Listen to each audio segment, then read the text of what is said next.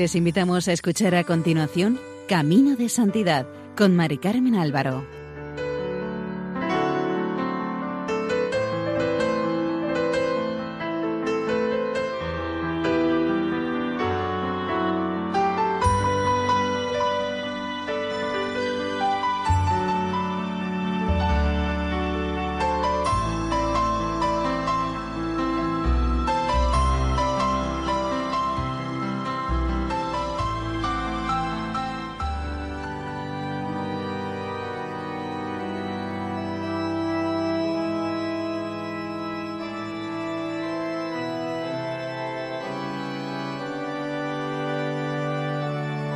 Sean bienvenidos al programa Camino de Santidad, elaborado por el equipo de Radio María en Castellón Nuestra Señora del Lledó.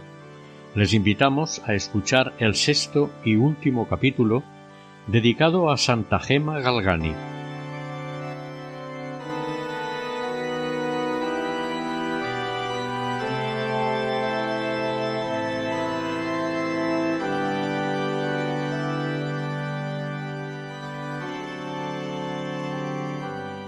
Gema, aun en medio de los más terribles ataques del maligno, nunca olvidó su vocación, ofrecer cada día al Señor un corazón dispuesto a todo, para ayudar a la salvación de los pecadores.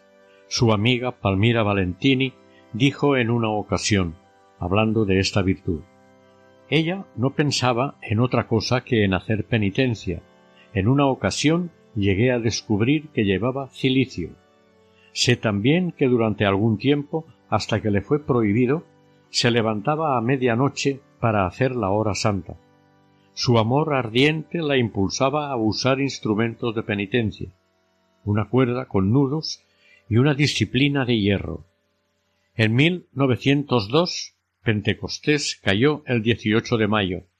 Desde hacía algunos meses, Gema notaba un fuerte ardor en la zona del corazón, por la fuerza de este corazón dilatado, a causa del amor a Dios y al prójimo, se le habían levantado tres costillas.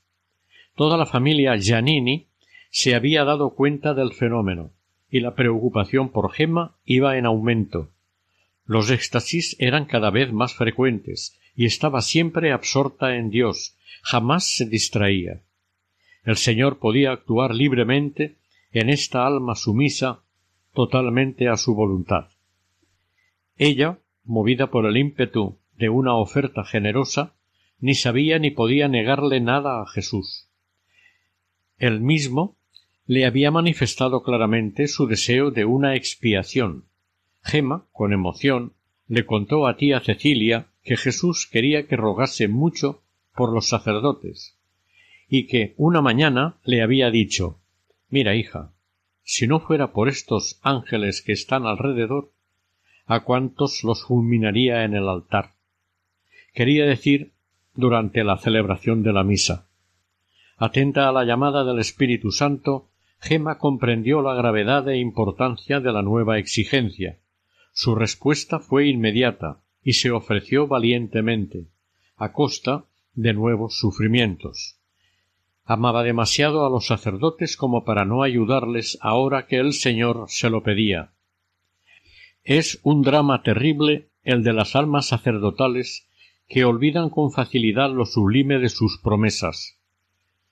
Con mucha frecuencia renuevan el gesto de Judas en la noche del jueves santo.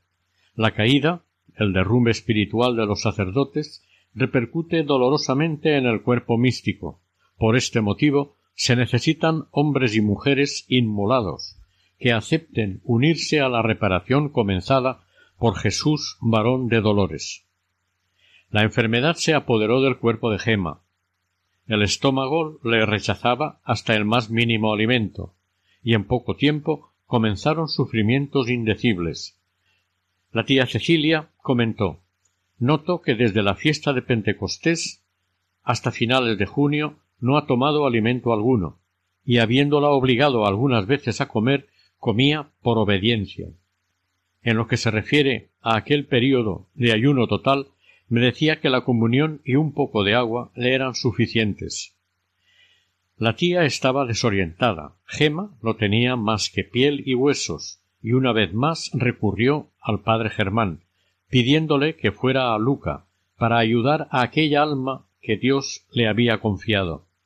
El padre, con mucho tacto, respondió que buscara la luz y consuelo en Jesús, pero aun teniendo presente la vocación del alma de Gema a ser víctima, la animaba a que rezara para conseguir una recuperación satisfactoria. Le mandó que le rezara a Jesús. Querido Jesús, yo soy víctima y vos lo sabéis bien, no deseo que disminuyan mis sufrimientos interiores o externos. Es más, si os agrada, aumentádmelos. Pero la obediencia me envía aquí, a vuestros pies, para haceros esta petición y he de obedecer. Jesús, si no va en contra de vuestra divina voluntad, os ruego me concedáis un poco de reposo y me devolváis las fuerzas del alma y del cuerpo, que pueda tolerar los alimentos y tener fuerza, y así prepararme mejor para sufrir lo que aún me tienes dispuesto. Jesús, mi Padre está aquí, de rodillas, conmigo, haciéndoos la misma súplica. Se refería al Padre Germán. Escuchadle a él y haced que yo obedezca, si así os agrada. Gema rezó sin que nadie lo supiese, pero fue inútil. Cada vez estaba peor. Durante la primera quincena de junio, el padre Germán se desplazó a casa de los Giannini y Gema le abrió su alma. Le dijo que quería terminar sus días sufriendo mucho y completar de este modo su misión de víctima. El padre Germán no pudo contener su emoción ante la santidad de la joven. Hacia el quince de junio el padre Germán se fue con la convicción de que Gema curaría en virtud de la obediencia. El veinticuatro del mismo mes le escribió diciendo Por lo que respecta a la salud, en nombre de Jesús te ordeno que apenas termine el mes de junio vuelvas a estar como antes, con buena salud. Dile a Jesús que te deje cumplir la santa obediencia, la santa suplicaba a Jesús que tuviera en cuenta los deseos de su padre espiritual, pero sabía que sólo una cosa es necesaria amar y cumplir la santa voluntad de Dios. Gema no olvidaba que tenía que satisfacer plenamente las exigencias de Jesús, a pesar de los deseos del padre Germán. Jesús, horriblemente ultrajado por las maldades de sus ministros, busca almas que se ofrezcan en reparación, una gran expiación no tendrá lugar sin una sobredosis de grandes sufrimientos. Por eso se entienden los grandes dolores de estómago que empezó a padecer además de todos los otros sufrimientos. La fecha llegó y contra toda previsión su estado de salud mejoró. Pero esta recuperación no duró mucho. Jesús quiso otorgar esta gracia para reforzar la autoridad del Padre Espiritual, pero sin perder de vista ni un solo momento el fin que perseguía. Apenas habían pasado veinte días cuando Gema recayó enferma. A partir de entonces los acontecimientos se fueron precipitando según los deseos de la providencia. Gema se abandonó dulcemente a las exigencias de la gracia, tanto los consuelos espirituales como las penas interiores, todo lo recibía como un último mensaje del amor misericordioso. El verano de 1902 transcurrió entre numerosas angustias. La pobre enferma soportaba dolores atroces que hacían temer una vez más por su vida. Con una extraña lucidez, Gema iba constatando el avance de la enfermedad, sin que ello fuera el más mínimo obstáculo para su misión de víctima, sino todo lo contrario la fuerza del amor que abrasaba su corazón la hizo misteriosamente fuerte en lo más profundo de su debilidad.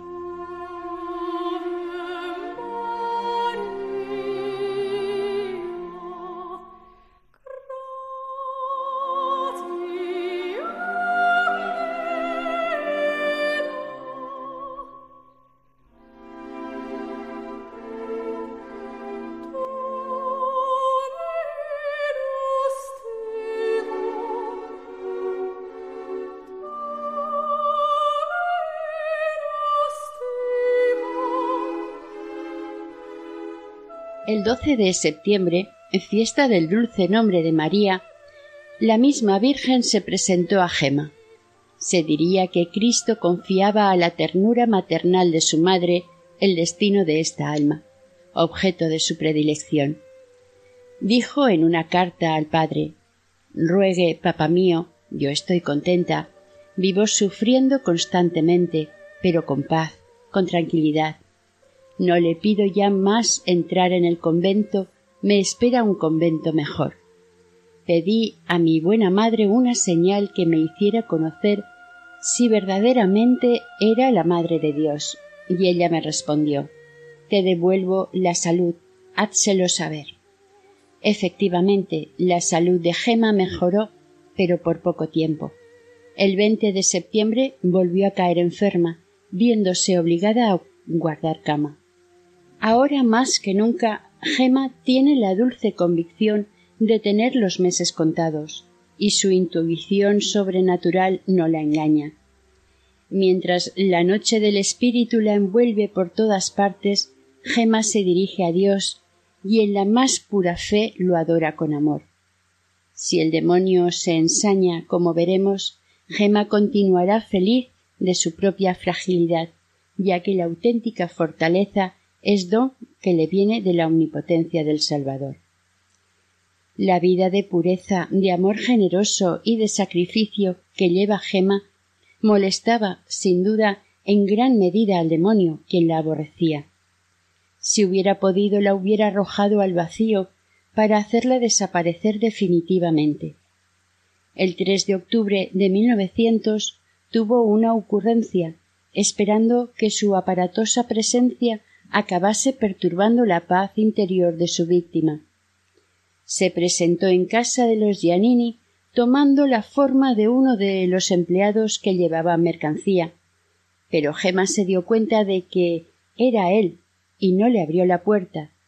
Entonces subió él y le dio un bastonazo tan fuerte en el cuello que ella creyó morir. La santa se escapó corriendo a su habitación, se lo ofreció a Jesús, y Jesús quedó contento.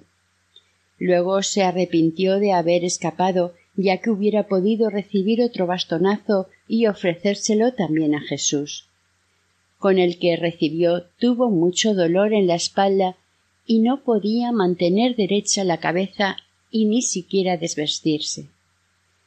Chapino, como ella llamaba al demonio, como se ve actuaba muy torpemente, ya que fue descubierto la primera.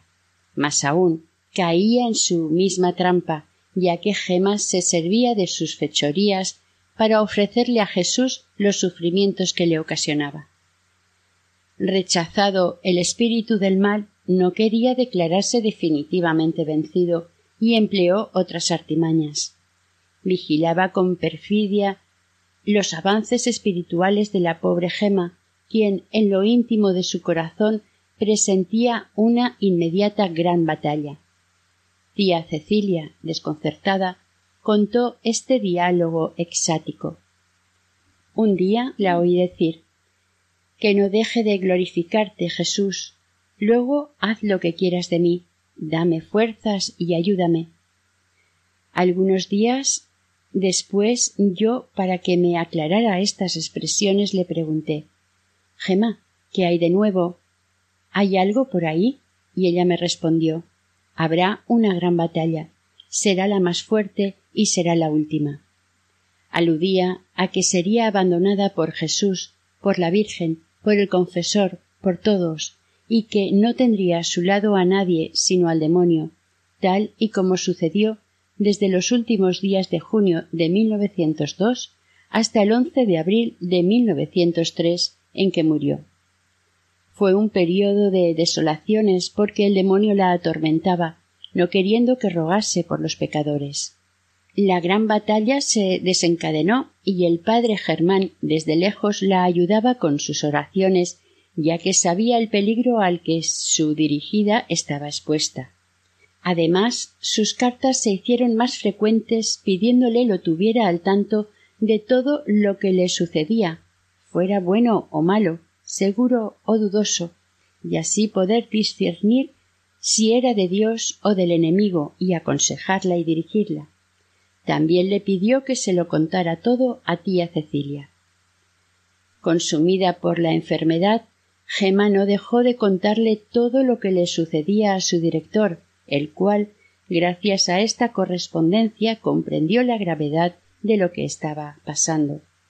El demonio se mostraba fuerte y malicioso en el intento de conseguir sus fines.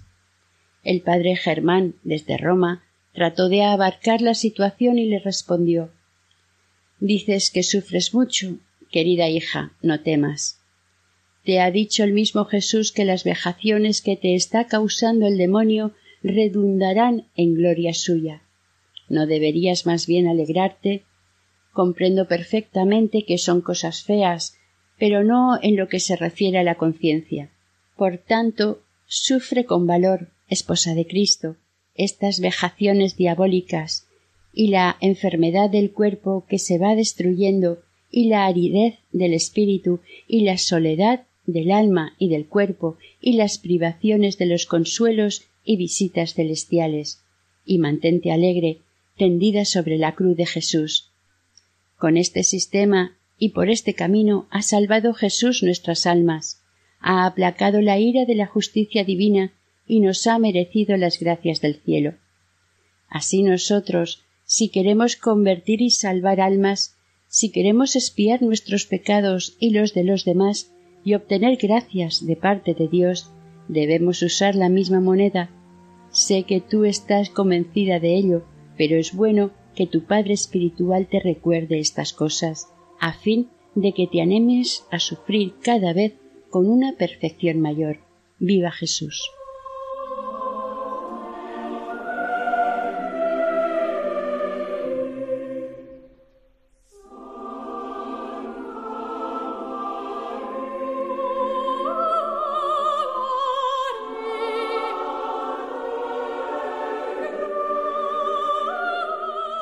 Dios, en su omnipotencia, puede permitir al demonio actuar para acelerar así la santificación de los elegidos. Gema, soportando tales pruebas, se purificó profundamente, alcanzando el culmen de su vocación de víctima. No perdamos de vista que después de la victoria de la cruz, el demonio ya no tiene poder, está debilitado y jamás conseguirá imponerse a un alma que comparte los sufrimientos de Cristo. Sólo puede perjudicar en la medida que el Señor se lo permita. De eso se sirvió el demonio para aislar a Gema y convertirla en su prisionera. Con sus artimañas se las ingenió para privarla de toda ayuda. Tras haber intentado hacerla perder la confianza en su director, llegó a persuadirla de que comulgaba indignamente podemos calibrar su cinismo. Con sólo recordar el ardor con que ella vivía la presencia eucarística, ya que empleaba la mayor parte de la noche en acción de gracias. Eufemia Giannini trazó un cuadro más bien oscuro de los últimos días de la santa, pero que refleja la espantosa realidad que vivió. Desde octubre hasta el día de su muerte fue vejada por el demonio, que ya se le aparecía bajo formas horribles. He visto varias veces su cama temblar y la sierva de Dios como una persona desfallecida luego de una fuerte paliza. A veces, tras los hostigamientos diabólicos, quedaba en la habitación de la sierva de Dios un hedor indefinible. A esta vivencia tenebrosa no le faltó, a pesar de todo, un rayo de luz. Gema no olvidará la maravillosa visita de la Virgen María el 18 de septiembre de 1902. La dulce Madre del Salvador se hizo presente para dar a su hija tan querida un momento de respiro, pero Jesús por el momento permanecía escondido en el claro oscuro de la fe. El estado de la enferma se fue agravando. En Luca creían que la enfermedad era contagiosa y eso fue más que suficiente para desatar las malas lenguas. Muy pronto la familia Giannini empezó a recibir reproches y críticas. contó tía Cecilia al padre Germán. Padre mío, lo malos que somos los mortales. Si supiese cuánto nos critican porque con doce hijitos en casa tenemos una tísica. Nos dicen que estamos locos. Mateo, un santurrón, Justina, no tiene cabeza, yo una exaltada. ¡Viva Jesús! El estado de Gema es siempre el mismo, pero me parece que las cosas de Dios comienzan a cambiar. Sufre mucho, pero los éxtasis creo que son más largos y más consoladores. Los médicos habían diagnosticado la enfermedad como tisis tuberculosa, aunque algunos, por carecer de la prueba del análisis microscópico, fueran de otro parecer, y dijesen que era una enfermedad nueva y misteriosa. Todos, no obstante, estaban de acuerdo en admitir la posibilidad de infección por contagio. El único consuelo para Gemma era la alegría de la comunión. Toda su atención estaba orientada al momento solemne que todas las mañanas se repetía en la iglesia vecina. Gema intuía hasta qué punto le era necesaria para obtener una buena muerte y alcanzar el paraíso. Aunque con dolor, finalmente decidieron que Gema tenía que ser trasladada a otro domicilio para separarla de los niños por si la enfermedad era contagiosa. Elisa Galgani, tía de Gema, alquiló una habitación pequeña para su sobrina enferma. Llegó el día de la dolorosa separación, que fue desgarradora para todos, y se fue a vivir con su tía Elisa. Dos de las ventanas de la habitación daban sobre el jardín de los Giannini. El traslado se hizo el 24 de enero. Gema ofreció al Señor este sacrificio, aceptó totalmente su voluntad, sin un lamento. Acostumbrada al sufrimiento, en aquella ocasión pudo decir con gran franqueza He hecho el sacrificio de muy buena gana, y sin apenas darme cuenta. Estas sencillas palabras son suficientes para dejarnos ver hasta qué punto la humilde joven había percibido todo el valor secreto de su fiat, de su abandono en manos de Dios. En la casa Giannini quedó un vacío inmenso con la separación. Todos se sintieron como privados de una presencia de gracia y frescura espiritual. Quien más lo sintió fue la señora Cecilia, quien le escribió al padre Germán. El sacrificio está hecho. Mi ángel ha partido. Desde esta tarde está con la tía paterna se fue a la una de la noche y ya la he visitado tres veces. Ella me abraza, me aprieta y me dice Mamá, mamá. Ya dos veces he perdido a mi mamá. Pobre mártir. Créame, padre, que ya no me quedan lágrimas. No puedo más. Qué destrozo, qué angustia. ¿Cómo poder vivir? Viva Jesús. Escriba por caridad a la pobre Gema y consuélela si puede, pobrecita. Esta noche está sola, sola con Jesús. Dice siempre Jesús solamente. Iré como de costumbre a comulgar y luego también como siempre le serviré el café. Seguiremos haciendo las cosas de siempre. Tan solo una mujer con un corazón tan grande como tía Cecilia podía captar y contar la parte trágica de la situación, desde hacía casi tres años, existían entre Cecilia y Gemma lazos de más profundo afecto. La familia Giannini se mostró a la altura de las circunstancias. Cada uno redobló la generosidad y la bondad para con la enferma.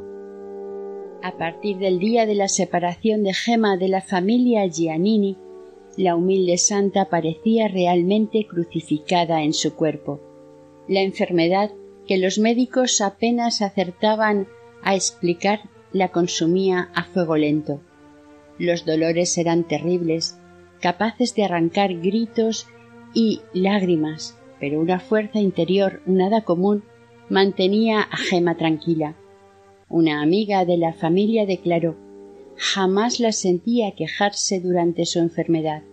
Siempre estaba resignada y era ejemplar una religiosa enfermera no dudó en afirmar. Soportó su enfermedad sin quejarse nunca, sin darle importancia, con paciencia, a mi parecer, extraordinaria. A pesar de que las llagas habían desaparecido hacía ya algunos meses, en ese momento la identificación de Gema con Cristo paciente seguía siendo total, pero de distinta manera.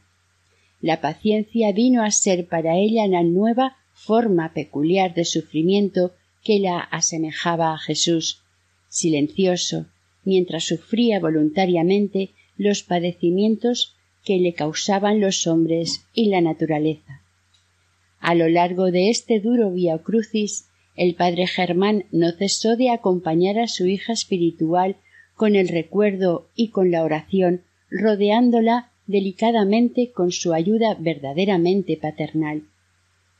El enemigo infernal jamás abandona a su presa y en el período inmediatamente anterior a la muerte de Gema volvió al ataque sirviéndose de todas las artimañas que su implacable malicia le permitía inventar. La hora de las tinieblas es siempre su hora preferida. En esa hora despliega con todas sus fuerzas su actividad maléfica, olvidando, sin embargo, que está destinado inevitablemente a chocar contra el misterio de la cruz. Dios permitió el asalto, justo cuando la pobre Gema se había convertido en una sombra de sí misma. Jesús quiere que Gema venza al adversario con las armas que él mismo escogió y empleó, la humillación y la oración de súplica. Por ello la resignación de la pobre enferma, que era indudablemente sobrenatural, sorprendía a los que estaban a su lado. De ello se desprende que, a pesar de las artimañas del enemigo infernal, Gema estaba protegida por el Altísimo y se cobijaba a la sombra del Omnipotente, segura de que es Dios quien libra del lazo del cazador. Los Giannini, lo mismo que la religiosa enfermera, pudieron constatar las tretas del tentador, que, de diversos modos, intentaba romper la profunda serenidad de la enferma.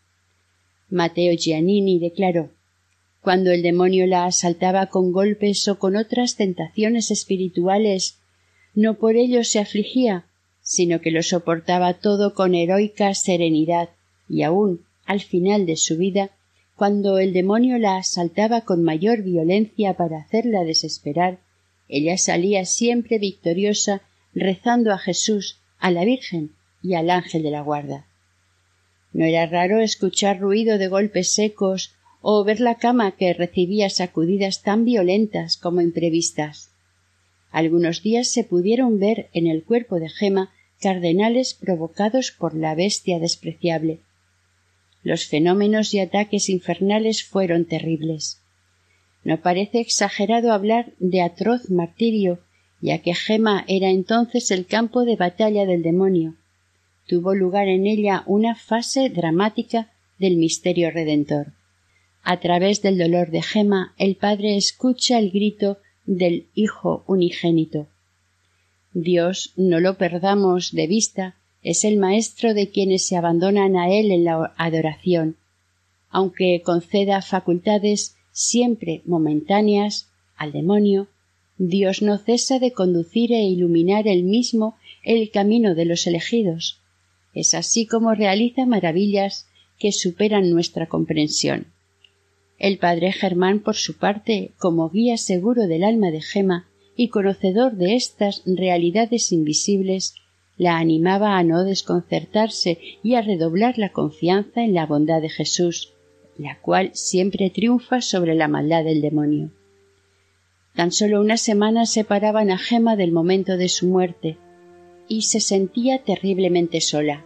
Pero ella había anhelado desde hacía tiempo esta soledad sin límites. La tía Cecilia lo dijo. La he oído muchas veces exclamar que renunciaba a todo, que Jesús le quitase todo consuelo, y efectivamente así sucedió. Y en verdad que fue escuchada más allá de todo lo imaginable.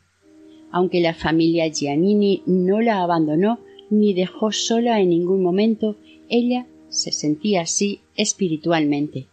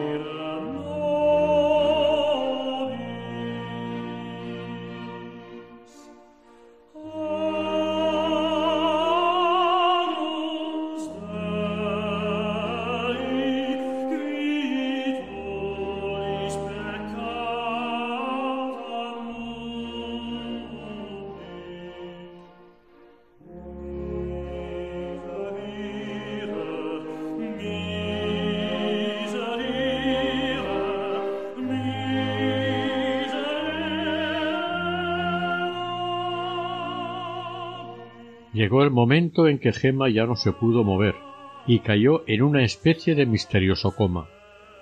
Desde hacía algunos meses presentía la hora de la muerte como se le oyó en uno de los últimos éxtasis. Con frecuencia escribía de lo que abundaba en su corazón. Para morir, víctima de amor, tenía que perderse en la agonía de su amado Señor. Qué grata me sería una agonía dolorosa, causada por amar y agradar a Jesús. Jesús, Jesús, hazme participar de todos tus sufrimientos, sufrir amando, sufrir por Jesús a quien amo, y morir sufriendo por Jesús. Morir de amor fue el último secreto de Gema.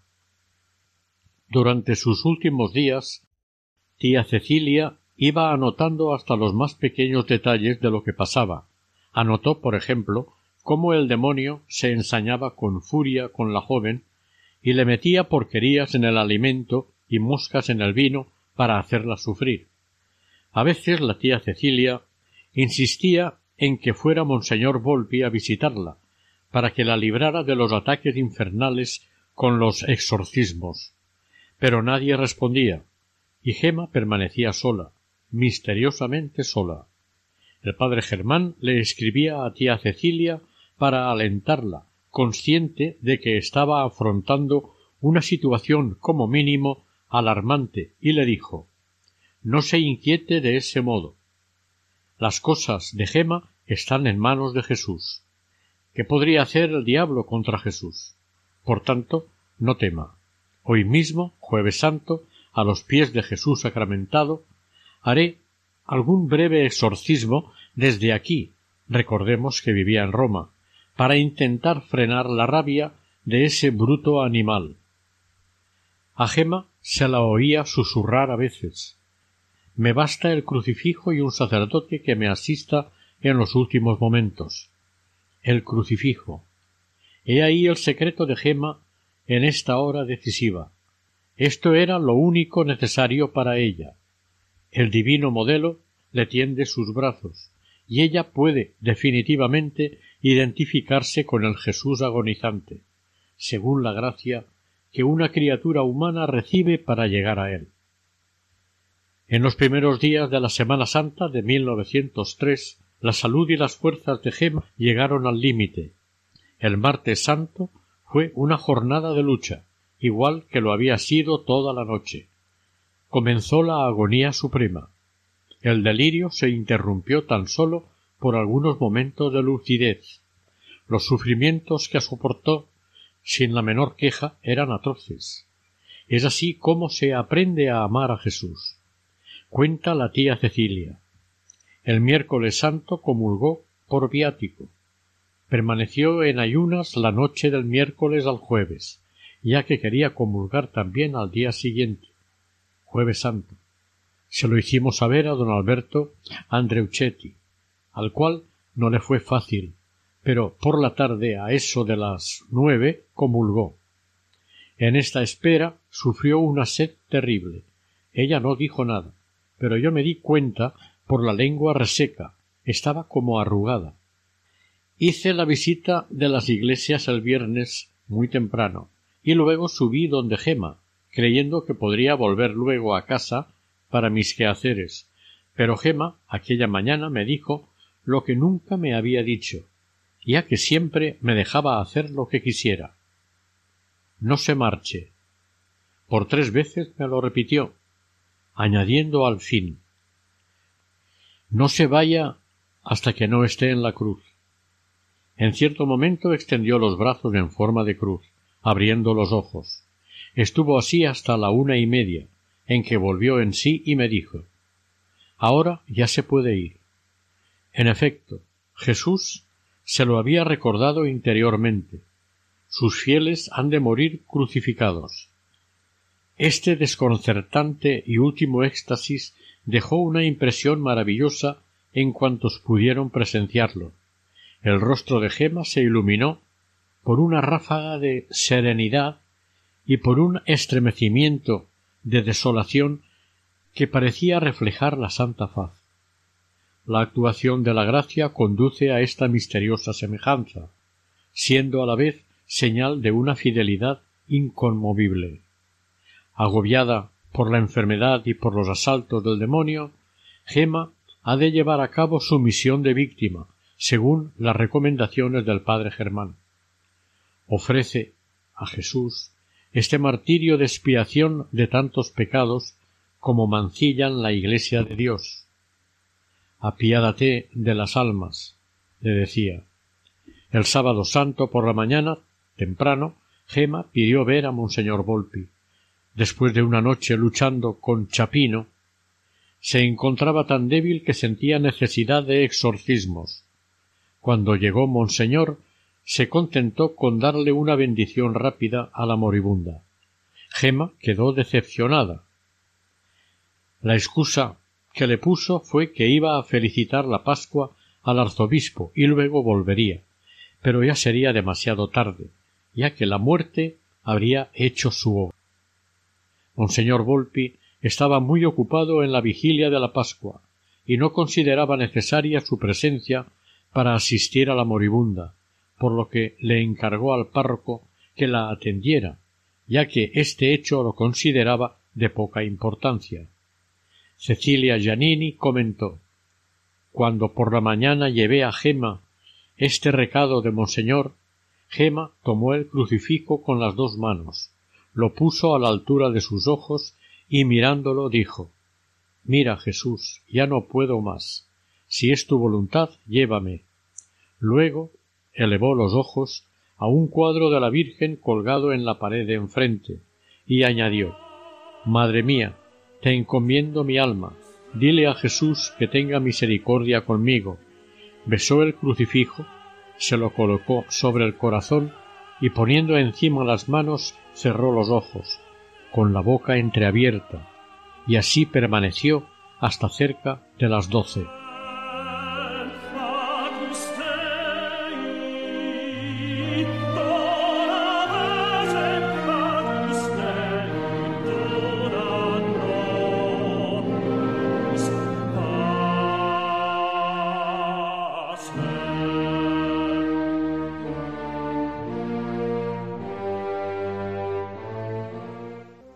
Desde ese momento parece ser que Gema ya no daba señales de vida. Permaneció así como adormecida y sonriente, indicó Eufemia Giannini, sin exteriorizar el más leve indicio que indicara el momento preciso en que su alma había volado al cielo. Murió con una sonrisa y así permaneció con la sonrisa en los labios, tanto que nadie podía convencerse de que había fallecido. Tía Cecilia contó que al llegar el sacerdote Angeli, ella llamó a todos los Giannini, excepto a los más pequeños. Su cuñada levantó a Gema sobre la almohada, sosteniéndola en sus brazos por la espalda, mientras su sobrina Eufemia permanecía arrodillada junto a la cama, apretando con la suya la mano derecha de Gema. A su lado estaba la señora Cecilia mirándola y no pudiendo creer que hubiera muerto. Así Gema, muerta por amor en las primeras horas del sábado santo, voló para alcanzar la ciudad santa. La esposa del rey crucificado había subido al cielo a celebrar sus bodas místicas después de haber cimentado su inquebrantable unión con su amado sobre el leño de la cruz. La familia Giannini quedó desconsolada y como desorientada por el vacío que había dejado Gema. Después de amortajarla, el rector de la iglesia de la Rosa dijo que Gema tenía que descansar como una auténtica hija de San Pablo de la Cruz, y quiso que se le pusiese al pecho sobre la ropa el emblema de los pasionistas, pues aunque Gema no fue pasionista de hecho, lo fue siempre de corazón y con el más vivo anhelo. Tendida sobre el lecho del dolor, Gema impresionó a cuantos la contemplaron. Estaba hermosa como un ángel, tranquila, serena, con su habitual sonrisa, para honrarla pasaron a verla personas de toda condición. Inmediatamente se estableció un turno de oración suplicante y espontánea. Una lluvia de gracias comenzó a caer sobre la tierra. Ante ella cuántos hombres y mujeres volvieron a encontrar el sentido de su vida cristiana. De improvisto se sentían cambiados al arrodillarse ante Gema. El domingo de Pascua de 1903, los restos de Gema fueron llevados a hombros por los jóvenes de la Cofradía de la Rosa hasta el cementerio de Luca. Era necesaria una prueba irrefutable que relevara las intimidades del corazón de aquella santa que había amado ardientemente a Jesús. La prueba se tuvo cuando Dios sabe con cuántos sacrificios llegó el padre Germán a Luca ya hacía catorce días que Gema había muerto. El padre anhelaba volver a ver aquel rostro lleno de dulzura, pero quería sobre todo comprobar los misterios de aquel corazón cuyos secretos, en vida, nadie mejor que él había conocido. El 24 de abril se procedió a exhumarlo.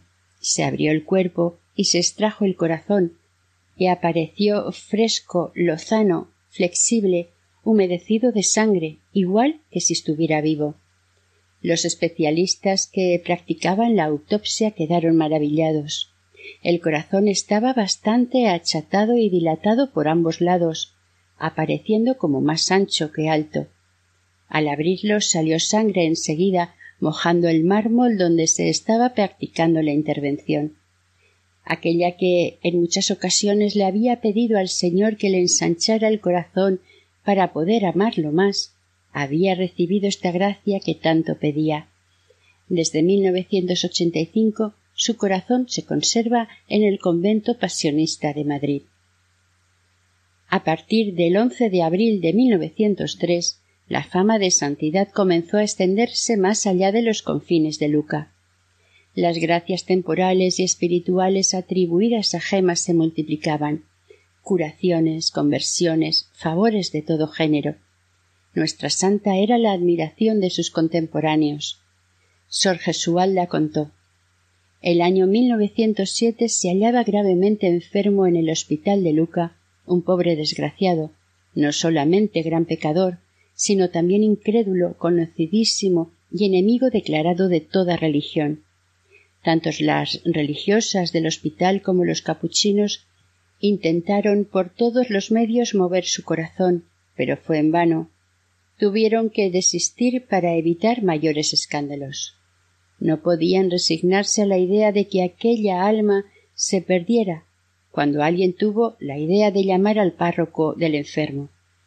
Este era un dignísimo sacerdote. Los que habían sido testigos de las escenas violentas que habían tenido lugar contra los capuchinos y las hijas de la caridad quisieron hacer que desistiera de acercarse a la cama del enfermo. Este no se dio por vencido. Se acercó y el enfermo le dijo claramente Yo no he creído jamás en estos espantajos, gritando entreturbado e irritado, y ese Cristo del que oigo hablar ni sé quién es. Qué alma, qué paraíso, ni qué infierno. Déjenme en paz y no vuelva nadie a molestarme con esas ridiculeces. Y al decir esto, hizo ademán de escupir a la cara al sacerdote. Este se retiró desanimado. Llegado a casa, cayó en sus manos la vida de Gema que había comenzado a leer hacía poco. Aquella lectura reanimó su esperanza. Cayó de rodillas invocando con lágrimas a la sierva de Dios. Llamando luego a su coadjutor, le dijo que fuera al hospital con una persona conocida del enfermo. Eran casi las once de la noche. El enfermo, al ver a la señora, le pidió que le trajese un sacerdote cuanto antes. Su confesión estuvo acompañada de los sentimientos más sinceros de dolor. El sacerdote, conmovido hasta las lágrimas, levantó su mano para absorberlo y devolverle a Cristo. Luego fue corriendo a buscar el viático y los óleos. Apenas recibidos estos, el enfermo entró en agonía y hacia las cuatro de la madrugada murió en paz.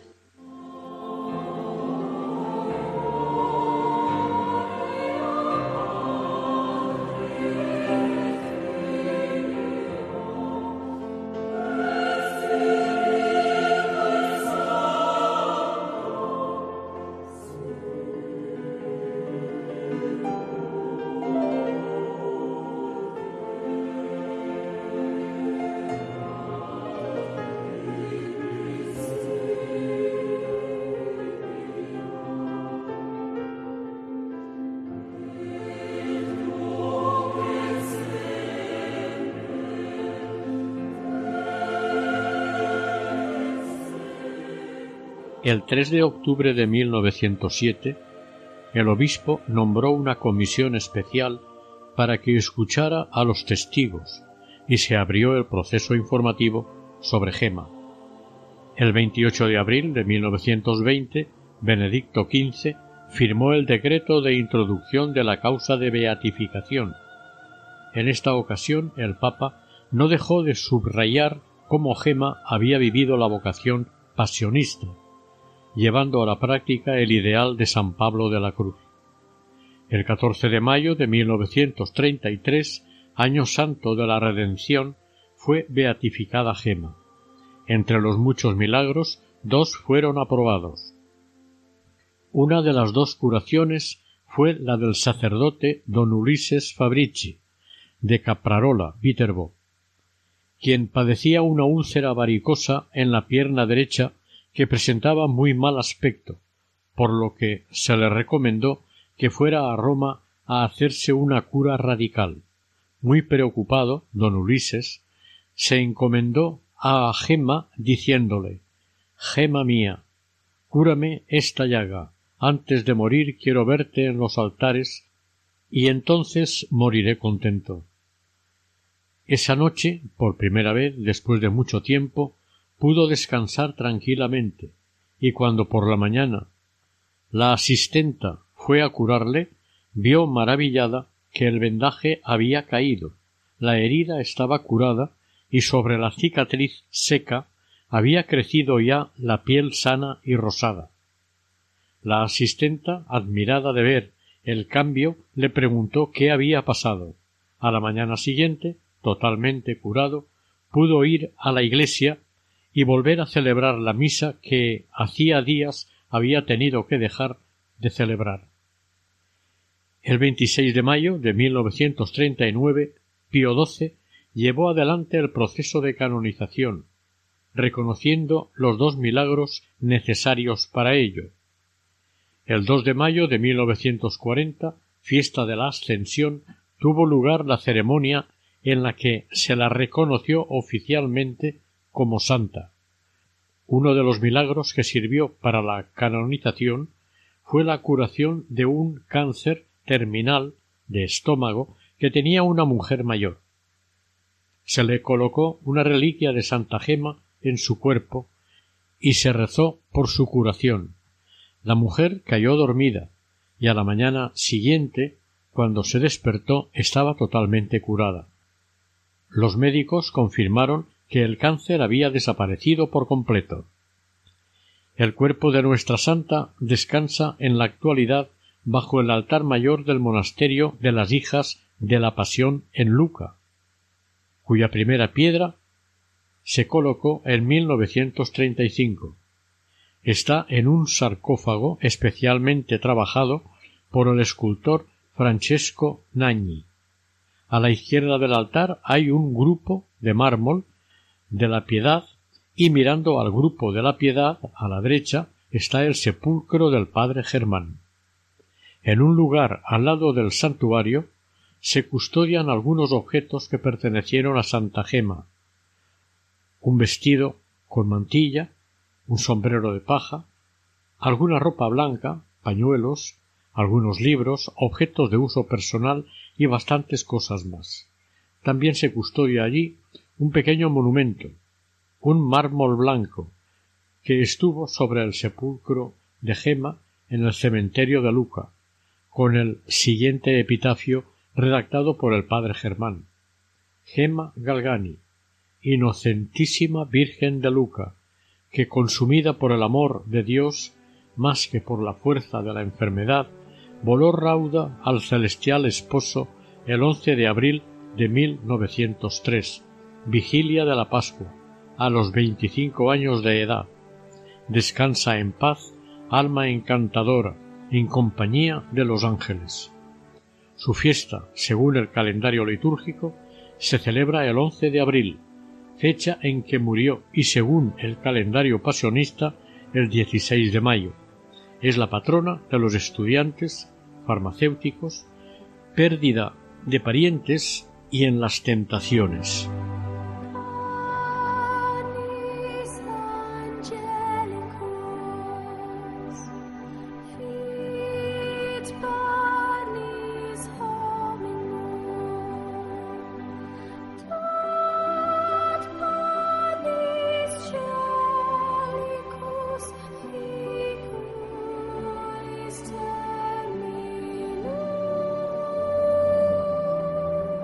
Oración. Santa Gema, tú que cruzaste este valle de lágrimas sobre las punzantes espinas de las desgracias, experimentando toda clase de trabajos y dolores, compadécete desde la gloria que gozas en el cielo de quienes se sienten desfallecer bajo el peso de la desgracia.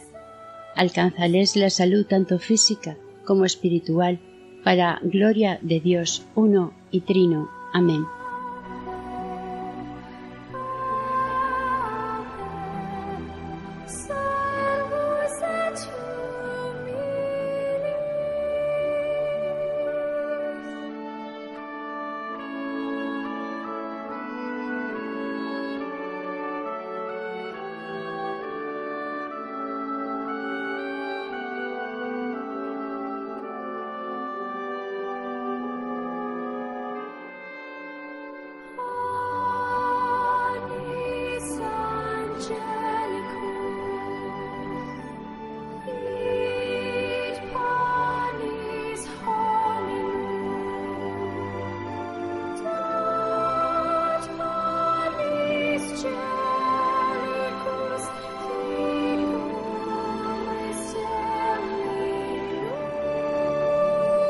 Aquí finaliza el sexto y último capítulo dedicado a Santa Gema Galgani, dentro del programa Camino de Santidad.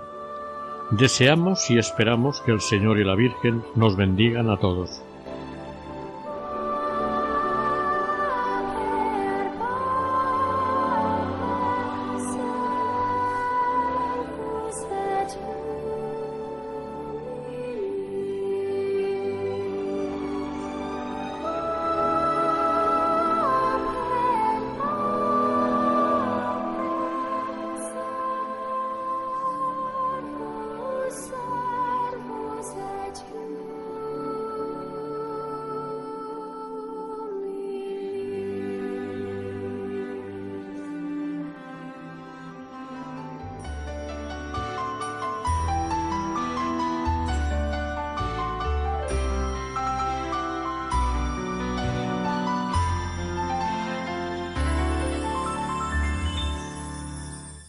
Escuchado en Radio María Camino de Santidad, dirigido por Mari Carmen Álvaro.